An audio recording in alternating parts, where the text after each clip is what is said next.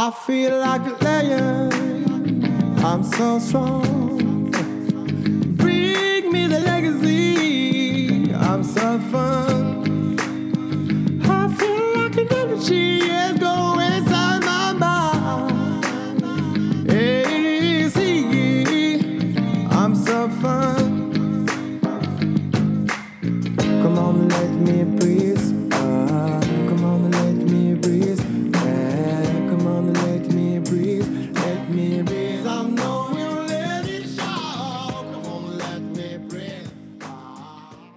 Bienvenidos a este episodio del podcast La Revolución de las Startups, un espacio que es una iniciativa de Founderlist y de Magma Partners, ambos inmersos en la industria Venture Capital acá en Latinoamérica, o sea, capital de riesgo.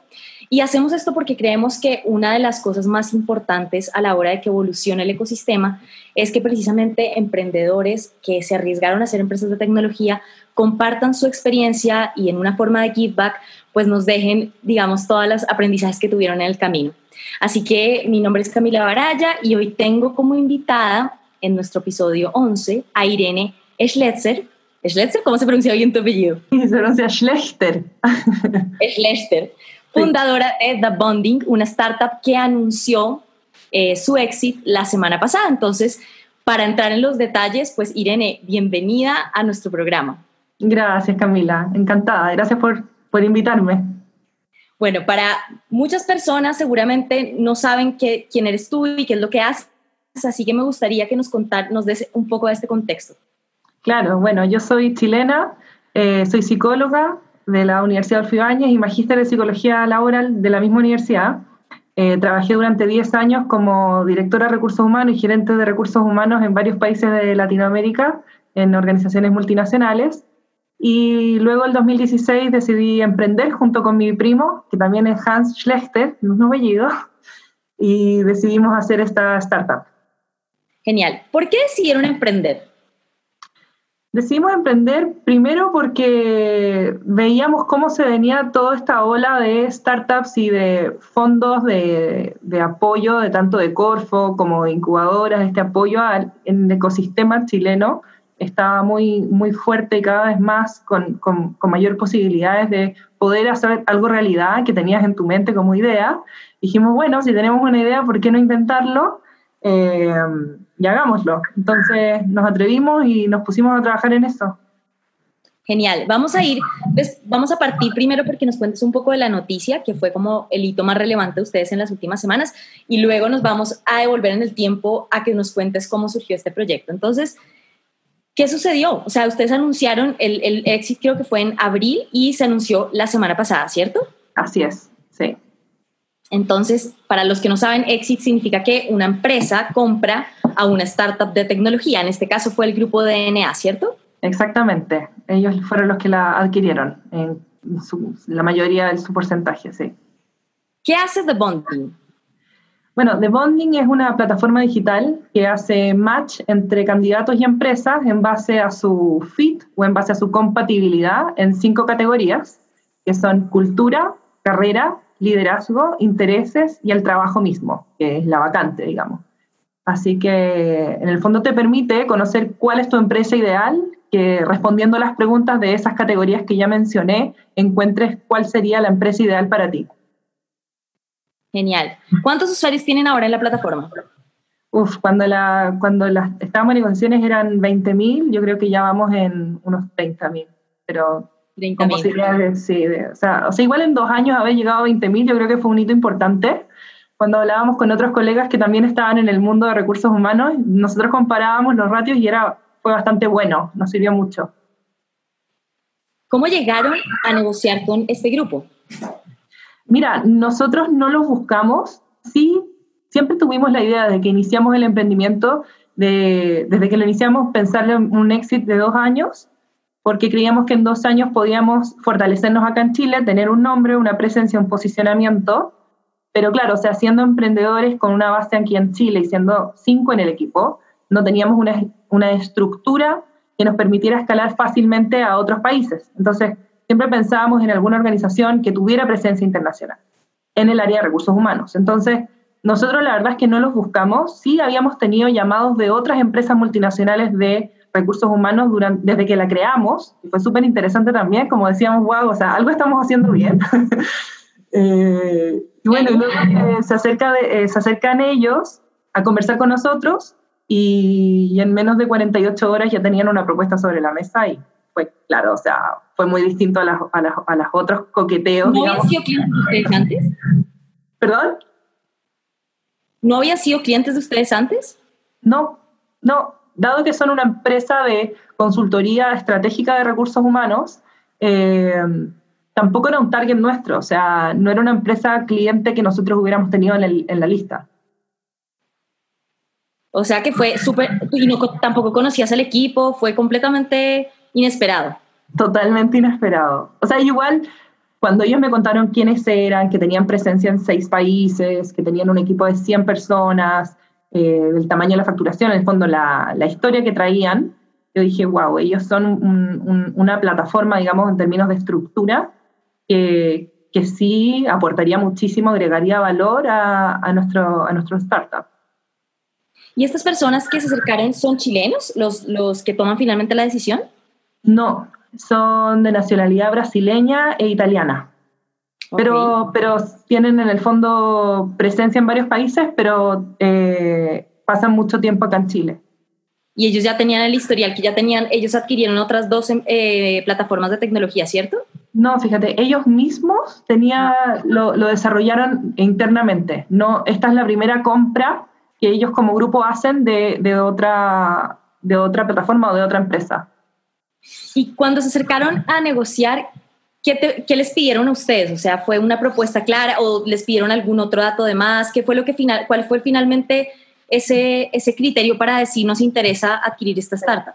Mira, fue súper divertido porque la verdad es que ellos habían, bueno, en Chile decimos cuando eres muy mateo es porque eres muy eh, responsable y quisquilloso y ellos ya habían hecho un trabajo eh, previo a, antes de sentarse con nosotros a la mesa de habernos investigado mucho.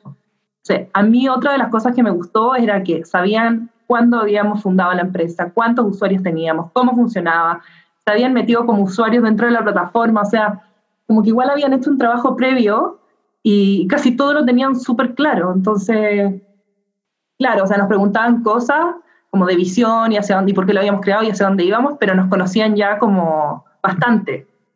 Ya les, les tenían, les, les estaban siguiendo la pista. Sí. ¿Y, hubo, ¿Y cuál fue la reacción cuando recibieron esta propuesta de ustedes? Mira, fue súper inesperado. Eh, obviamente que de alegría, porque es muy distinto que, que, que la, o sea, siempre quisimos venderla a una, a una empresa como de las características que ellos tenían podríamos haberla vendido tal vez a otro tipo de organización, tal vez muy local, eh, pero nunca fue nuestro, nuestro plan. Siempre quisimos hacerlo con alguien que cumpliera con, la, con las particularidades y las características que ellos tenían. Así que nada, fue alegría, sorpresa y onda, llamar el equipo en la tarde, sí, onda, llegó, una, llegó alguien en serio a decirnos que sí les interesa. Entonces, fue, fue súper. O sea, un sí de parte de todo el equipo. O sea, tampoco así, sí, sí, sí, pero bueno, en un inicio fue como, mm, suena bien, eh, sentémonos y veamos así los números bien y, y, vamos conversando. Pero en un inicio sí, fue así como, bueno. Claro, ya estaban esperando esa, esa oportunidad. Sí. Y entonces en ese momento que recién la propuesta ahora, hacen la adquisición y esa adquisición es, eh, todo el equipo sigue trabajando, ¿cómo, cómo es en la práctica, digamos, el, ahora, en cómo quedó de bonding? Mira, ellos, claro, tomaron la participación mayoritaria eh, de, la, de, la, organización, ¿verdad? Ellos son quienes tienen el equipo, además de, ellos tienen 100 personas en los distintos países de Latinoamérica eh, que entienden y que en el fondo lo que nosotros hicimos fue un proceso de transición o de integración, en donde yo participé activamente durante seis meses Em, en donde en conjunto con las personas de informática y de desarrollo del equipo de ellos, más el equipo comercial, pudimos ver qué era lo que teníamos que integrar, cuáles eran las prioridades. Hicimos un trabajo desde abril hasta ahora de mejorar la plataforma en las cosas que todavía tenían que fortalecerse. Y, eso fue, y bueno, y ahora eh, seguimos siendo parte del, board como socios ya minoritarios, pero igual con alguna, alguna participación. Y, ya, o sea, ahora se comunicó y ya escaló y ya está en varios países, así que mirando cómo esto va caminando. Como el hijo crece, sale de casa, se va. Te juro que es como una sensación de soltar y decir, bueno, ya como que el hijo creció. Sí, es una cosa así. Es bien bonito. Y ahora tú, pero tú sigues trabajando en, en The Bonding o ya comienzas con no, ya no. No, yo lo dejé porque también yo sentía que había que darle aire y espacio al, al, al, startup y que ellos también le dieran el, toque y la fuerza que ellos, eh, ellos ya tenían y que ellos tienen un estilo. Eh, y yo también tengo otros proyectos, entonces como que dije, bueno, ya está bien, creo que se cumplió un ciclo y ahora ya estoy pensando en, en qué voy a hacer. ¿De qué aprendizaje te queda que te gustaría compartir como de este proceso de o sea, porque creo que hay, o sea, uno se preguntaría, bueno, ¿cómo, cómo es para lograr traer una oportunidad de estas, ¿no? Tan fluidamente. Mira, yo creo que lo que a nosotros nos funcionó mucho fue el cómo comunicamos y cómo utilizamos eh, las redes sociales y los medios de comunicación. Um, creo que a ver, en un inicio nosotros usamos muchísimo las plataformas de, comunicación, tanto de, los diarios, periódicos, como de revistas, como de universidades, ferias laborales, y obviamente que Facebook y otros medios, LinkedIn, por ejemplo. Eh, yo creo que lo hicimos en un inicio para atraer mm, candidatos y empresas, darnos a conocer, pero al mismo tiempo eh, como que se empezó a instaurar, como que se empezó a hacer mucho boca a boca y, fue como un boom, lo digo humildemente, pero creo que sí generó mucho ruido e impacto. Y creo que eso al final fue positivo también para que los otros potenciales compradores nos vieran. Y eso, eso nos funcionó súper bien, creo yo. Fue una comunicación disruptiva, igual nosotros decíamos, eh, no seas un candidato, sé tú mismo, encuentra la empresa que haga match contigo, no hay nada malo en ti, encuentra aquella empresa que calce con lo que eres tú. Entonces igual la forma en que nosotros, la forma en que nosotros comunicamos y decíamos las cosas igual llamaba la atención, no era lo clásico. Claro. Y que desde ese punto de vista, ¿qué impacto, ¿qué impacto se ha generado? ¿Cuál fue el cambio desde tu punto de vista, tu experiencia como gerente de recursos humanos, con todo tu background? ¿Qué cambió para ti? O sea, ¿cuál es el, el, el aporte que hizo a nivel también socioeconómico The Bonding? Mira, yo creo que The Bonding es, es poner en horizontal, en iguales condiciones al, emplea, al candidato o al empleado y a la empresa es dejar eh, de atrás un paradigma más vertical en que la empresa toma la decisión, está como más encima y uno como candidato, como empleado está abajo, sino que es ponerlos de forma paralela. Entonces, cuando tú le ofreces a un candidato o a una persona y le dices, eh, si respondes esto, te vamos a decir cuál sería la empresa en donde tú serías más feliz o cuál es la empresa de tus sueños, eh, es fabuloso, o sea, es como una herramienta que yo no, que no existe. Sí, hay otras plataformas que te dan un poquito de, de insight dentro de la organización, pero algo que te dijera, tú haces match en tanto porcentaje con estas empresas, yo lo encontraba genial. O sea, no era porque era nuestra idea, pero si yo decía, si alguien otro lo hubiera hecho, yo sí me hubiera metido y hubiera buscado cuál era la empresa ideal para mí. ¿Y tú has podido ver como el historial de la gente que entró a través de Bonding en las empresas? Claro, teníamos casos de éxito muy bonitos. Eh, lo que pasa es que también Bonding lo que buscaba era que que no, y yo creo que ocurre en nuestros países aquí en Latinoamérica, de mucho de, de qué colegio saliste, de qué universidad, dónde vives, quiénes son tus amigos, y muchos de esos sesgos o esos prejuicios impiden que gente súper talentosa acceda a cargos eh, interesantes dentro de organizaciones. Entonces, ¿cómo hacíamos para que darle la posibilidad a todos en igualdad de condiciones a tener un trabajo? Porque va más por el match que por salí de tal lugar o viví en tal lugar, qué sé yo, es como más justo, eh, es pro diversidad e inclusión. Esa era nuestra, nuestra pasión, ese era nuestro propósito. Y claro, y además eh, eh, coincidió con un momento histórico que es como con la generación entre los millennials y ahora los que vienen, que es como esta, esta generación que es bastante, digamos que a nosotros nos cuesta ya no, es, ya, ya no seguimos los patrones de antes, sino la pasión es, una, es un factor demasiado importante, o sea, que realmente tú te sientas que, eres compatible y que crees en lo que cree el lugar donde tú estás trabajando. Exactamente, y además, desde nuestra teoría, hay cuatro tipos de organizaciones, hay cuatro estilos de organizaciones, y hay cuatro estilos de candidatos, cuatro estilos de personas. Y no es que tú seas siempre igual en tu vida, sino que hay momentos en tu vida que puedes ser de un estilo y luego eres de otro. Por ejemplo, una persona que recién sale de una universidad es muy distinto en cuanto a su ambición profesional a una persona que ya tiene una familia o tal vez ya tiene cuatro hijos o tiene, qué sé yo, o sea, pasamos por momentos de la vida en donde también cambiamos lo que buscamos de una empresa. Entonces, hay empresas para todas las personas y hay personas para todas las empresas. Tienes que encontrar cuál es la que te calza o dónde te sientes mejor. Y ahora, después de esto, ¿te sigue interesando seguir innovando en esta área de recursos humanos? A mí me encanta. O sea, igual estoy un poco cansada, te debo reconocer. Igual años de ponerle mucho esfuerzo. Los que también han emprendido saben que es duro. Eh, y ahora estoy como en un periodo de, disfrutar, de agradecer, de, sentirnos orgullosos de lo que hicimos.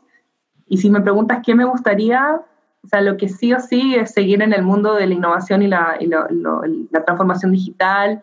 Eh, y a mí el tema de gestión de personas me, me, fascina, o sea, es mi base. Entonces, encontraré algo que conjugue ambas cosas. Ya que tocaste, dices, bueno, mucha gente sabe lo duro que es emprender. ¿Qué ha sido lo más duro para ti? Eh, la verdad yo no sabía en qué me estaba metiendo cuando empezamos con esto. O sea, no tenía idea. Después me empecé a dar cuenta así como, wow, lo que tenía que aprender de ventas. Y para mí en lo particular lo más difícil fue la venta pura. O sea, el, el que no te conteste en el teléfono, el que te deje plantado, el que no, no te responda los correos y convertirte como en el, en el que te está llamando y de repente, no sé, el hostigar al cliente. Yo te juro que yo pensaba y decía, ¿cómo hago para que no ser una molestia, sino que en verdad decir, mira, tenemos algo distinto, novedoso y me den ese espacio? En eso de la venta, sí, como que me, me fue difícil. ¿Y cómo, lo, cómo, cómo te equilibraste en esa parte? Bueno, hay que ser un poco más de, como sacar una piel un poco más gruesa para que no te duela tanto, porque quizás, no sé, si eres más sensible, el que que no te respondan o que te respondan feo o de mala forma, te puede herir, pero al final tienes que pensar que no es contigo como persona, no te lo están diciendo a ti como persona, sino que tal vez esa persona está con otras prioridades o tu producto no es una prioridad para su agenda, entonces uno tiene que tratar de separar el no de tú como persona con el no a tu solución. Claro. Y en, en ese momento, en, ese, en todo ese camino, ¿Recuerdas alguna experiencia que te hayas dicho, un error que hayan cometido así que, que fue complejo y cómo lo sacaron adelante? Yo creo que el error, eh, creo que algo de lo que aprendimos fue que nos enamoramos demasiado de nuestro producto y perdimos perspectiva del, de, de la estrategia de negocios más grande. Entonces como que fue muy de, pensemos en cómo mejoramos el algoritmo, cómo mejoramos y aplicamos inteligencia artificial o cómo podemos hacer esto para que después use machine learning. Fue muy enamorados de de cómo funcionaba y articulamos el producto per se, sin, o sea, y perdimos un poco de una perspectiva más de, de la estrategia, o sea, estrategia comercial, de, de, lo que sí, de estrategia comercial más en grande. Creo que ese fue un error. ¿Y cómo hicieron, en qué momento, se, cuando caen en cuenta de esto, cómo logren hacer el cambio?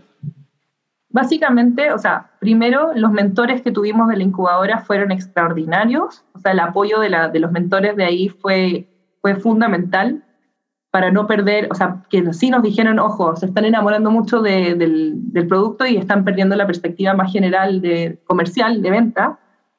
Eso fue súper importante para hacer el cambio de switch y lo otro fue cuando vienen esta, eh, este grupo que nos compra, ellos ya tenían un bagaje importante y su fortaleza es lo comercial. Entonces también vinieron como a equilibrar o poner un balance de este producto súper nice, que sonaba súper wow, pero también había que ponerle un modelo de negocio, había que ponerle un plan de venta. Entonces, eso creo yo como que fue la, el aprendizaje grande también. Cuéntanos un poquito de tu modelo de negocios. ¿Perdón? Ah, el modelo de eh, negocios. El modelo, ajá. Bueno, lo cambiamos muchas veces. Eso fue otro aprendizaje. Eh, bueno, empezamos eh, con suscripciones como por cada vacante que abrías pagabas Después suscripción anual, era como un solo pago y publica cuántas vacantes quieras. Y hoy día ya con, la, con estos últimos seis meses llegamos a un modelo de suscripción mensual o una suscripción anual, pero con ciertos productos eh, en cada uno de esos dos tipos de, de pago, de suscripción. Y esto ya, y, en ese momento cuando, cuando descubre, o sea, el, el, último pivoteo fue hace seis meses. Sí, o sea, cuando todo fue súper rápido, porque cuando, cuando se hizo efectiva la compra y empezamos a trabajar inmediatamente con, con, con la gente que compró la startup, empezamos en paralelo viendo temas de desarrollo informático y temas de estrategia, y, incluyendo modelo de negocio, obviamente. Y ahí se definieron bien cuáles iban a ser los servicios, en el fondo los productos para cada una de las suscripciones. Entonces, ahora tú, mencionaste la incubadora. Ustedes fueron la primera adquisición de Imagine Lab, que es la, para los que no saben, es la, incubadora apoyada por Microsoft en Latinoamérica. Tal cual. Entonces, este proyecto Bandera. Entonces, ustedes, ¿cómo fue? Cuéntanos un poquito, que es un, digamos, un talón de Aquiles de muchos emprendedores, el tema de el historial de financiamiento. O sea, ustedes tuvieron la idea con Hans. ¿Y de dónde salieron los primeros recursos? Los primeros recursos salieron de Corfo. De hecho, los recursos que tuvimos eh, de apoyo fueron Corfo, fase 1 y fase 2. Eh, pero en Chile, o sea, para nosotros fue vital ser eh, incubados por Imagine porque ellos fueron los que hicieron de puente entre nosotros y Corfo y nos fueron preparando para ganar el fase 1 y fase 2. Ok, y después de eso siguió una ya la, la adquisición. ¿Perdón? Después de eso, después de Imagine, ya tuvieron directamente la propuesta del de, grupo DNA. Exactamente. Imagine nunca nos soltó. Nosotros estuvimos con Imagine durante todo el tiempo, eh, durante esos dos años. ellos estuvieron con nosotros, apoyándonos con mentores, enseñándonos. También como Imagine está apoyada por Microsoft, como tú dijiste, teníamos acceso a BizPark y a Azure, que es la nube en donde nosotros podíamos eh, tener nuestra plataforma. Entonces, eso fue también un super plus. Ok. Ahora tú que ves, pasaste por una incubadora, ¿cuáles, digamos, cuáles principales obstáculos tú viniendo, porque tú venías del mundo corporativo, eh, eres psicóloga, ¿qué obstáculos tuviste en relación al levantamiento de capital? ¿Qué obstáculos? Yo creo que, o sea, para mí fue un mundo nuevo, Camila. O sea, venir del mundo corporativo súper normado, con procedimientos y entrar al mundo del aprende de cero. Yo no, tengo forma, no tenía formación ni clases de, de, marketing, ni de venta, ni de estrategia, nada. O sea, aprendí ahí. Eh, creo que eso fue lo más importante. También lo del pitch, aprender a decir tus ideas en 30 segundos. Eh, entender cuál es tu solución, cuál es el problema, por qué, eres distinto al resto, qué ofreces y hacerlo atractivo y rápido y, y, catchy, así como pegajoso, eh, pues súper bueno. Me, yo me terminé enamorando del tema de comunicaciones y de marketing. Me fascina la idea, como que encuentro que cualquier cosa, al final, si la cuentas como una historia, es súper interesante, puedes contar muchas cosas. Entonces, para mí me sumó full como profesional a veces me daba miedo decir, me voy a salir mucho de recursos humanos, que es lo mío, y me voy a meter en un mundo que no tengo idea a lo que voy, que quizás voy a fracasar, no seré buena, no tendré las habilidades, pero si uno le pone corazón y estudias y das lo mejor de ti, eh, funciona. Y hoy día miro para atrás y digo, bueno, ahora tengo como un, un área o una fuerza en, en el mundo del emprendimiento e innovación, y por otra parte mi historia en recursos humanos, así que al final sumó. Y yo creo que hay un punto, no sé, importante si tú lo, lo ves así, pero creo que también influye que tú conocías muy bien la industria en la que estabas emprendiendo. Eso sí, sí. Porque al final cuando yo me juntaba con las empresas, con la gente de recursos humanos, eran colegas y yo sabía cuál era el valor. Entonces yo les decía, cuando yo estaba en tu cargo, cuando yo estaba dentro de la organización, me pasaba esto y esto y esto. Entonces, sí, eso facilitó muchísimo las cosas. Y eh, Hans, tu primo, que es tu cofundador, eh, ¿Ustedes emprendieron juntos por un tema familiar o porque vieron una complementariedad? ¿Cómo fue ese hagámoslo? Bueno, primero porque Hans es como un hermano, entonces teníamos una complicidad máxima. Eh, y él es ingeniero civil industrial y economista, o sea, es mucho más eh, estructurado, mucho más inteligente que yo. Pero yo aportaba con, con, la parte de las relaciones, tal vez entender la, comunicación, el producto de recursos humanos, pero él me aportaba eh, 100% la parte más de, obviamente, financiera, comercial, planificación. Él además había trabajado en Corfo, entonces sabía mucho el tema de, emprendimiento y de fondos eh, concursables. Ya, mira, cerrando el tema de la, de la adquisición, me gustaría que nos contaras, porque me lo contaste antes de la entrevista, pero también para que la gente lo escuche, cómo fue la valorización de The Bonding en estos dos años. ¿En cuánto lo vendieron? Mira, la valorización la hizo la incubadora, la hizo Imagine, y la venta fue cinco veces más de la valorización. Excelente. ¿Y qué consejos tú le darías a la gente en relación a la, a la visión del éxito? Como al, mucha gente ahora, o sea, hay gente que critica mucho el tema de la adquisición, de, de, emprender de repente por el éxito no es lo mejor, no es la mejor motivación. Hay otras personas que dicen, bueno, ese es el camino para que las startups realmente puedan escalar y tener y expandir sus negocios internacionalmente. ¿Tú, ¿Cuál es tu visión después de haber pasado por esto? Mira, depende de lo que, de lo que tú quieras para tu vida. O sea, lamentablemente en Latinoamérica es muy difícil, sobre todo en un país pequeño como el nuestro, como Chile, poder escalar uh, en una magnitud grande como lo pudo hacer eh, Corner Shop, que tiene una estrategia maravillosa y yo les sugiero que también revisen cómo lo hicieron, porque cuando tienes claro qué es lo que vas a hacer de a dos años desde que la fundas, te da una visión de qué es lo, cuáles son las cosas clave que tienes que lograr. Lamentablemente, como estamos en Latinoamérica, en países como lejanos a, por ejemplo, Silicon Valley o de repente México, que también tiene mucha cercanía con Estados Unidos, eh, cuesta más si no tienes los networks eh, los contactos clave eh, en incubadoras gigantes como Y Combinator, 500 Startups o algunas de las incubadoras más, más importantes. Eh, entonces, cuando la primera vez que emprendes, es primera vez que empiezas a ver y a navegar en estas aguas de, de innovación y a entender cómo, cuál es la lógica, y es difícil. O sea, Tal vez hoy día si hiciera otra startup lo haría de otra forma, de repente trataría de, ser incubado o, fundarla en, probablemente en Estados Unidos o en, México. Creo yo que te catapulta distinto, tienes otro tipo de recursos. Eh, ojalá que algún día eso cambie. Creo que también como país, aquí en Chile, como ecosistema, estamos haciendo cosas súper interesantes que también está trayendo miradas desde afuera hacia, hacia acá. Pero creo que eso, o sea, depende de lo que tú quieras. Para nosotros fue ideal, o sea, venderla dos años y ahora empezar a pensar qué es lo que, qué, otra cosa podemos hacer. Y, y, eso, creo que cada uno le funciona y todas las formas son válidas. En relación a ese, a mí me parece bien interesante como tu, tu background porque tú tienes una herramienta que conoce muy bien las necesidades y los desafíos de las personas que se emplean y ahora saliste y eres emprendedora.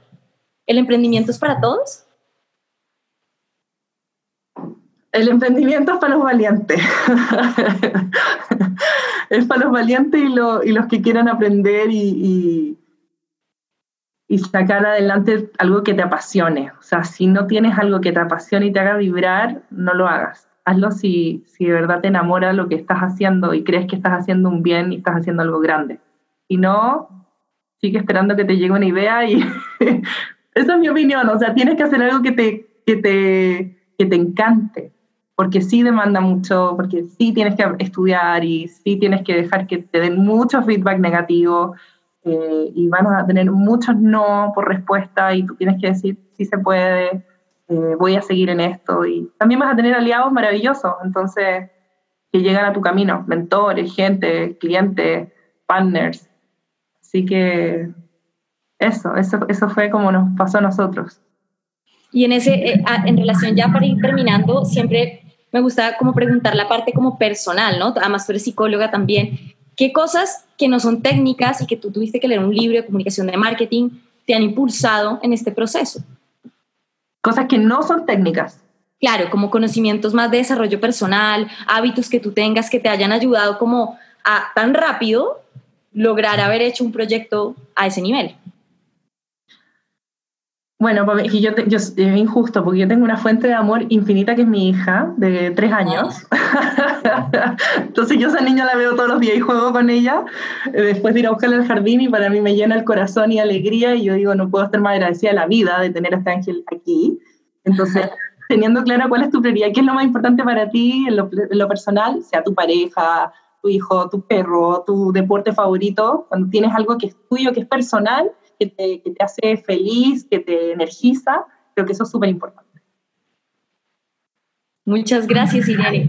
Yo creo que tenemos todas las, ya como el, el, lo que pasó contigo, eh, los aprendizajes también importantes técnicos y no técnicos. Así que te agradezco mucho la oportunidad de compartir con nosotros en este espacio. Creo que es súper inspirador porque además en Latinoamérica ya digamos que las mujeres están tomando cada vez más protagonismo ah, en el escenario, pero creo que es una cosa súper, súper bonita de ver también que tú como fundadora y tan rápido seas bandera también de, esto, de que se puede y que se puede hacer con algo mucho menos eh, duro, digamos, sino más siguiendo algo que realmente teniendo un propósito, ¿cierto?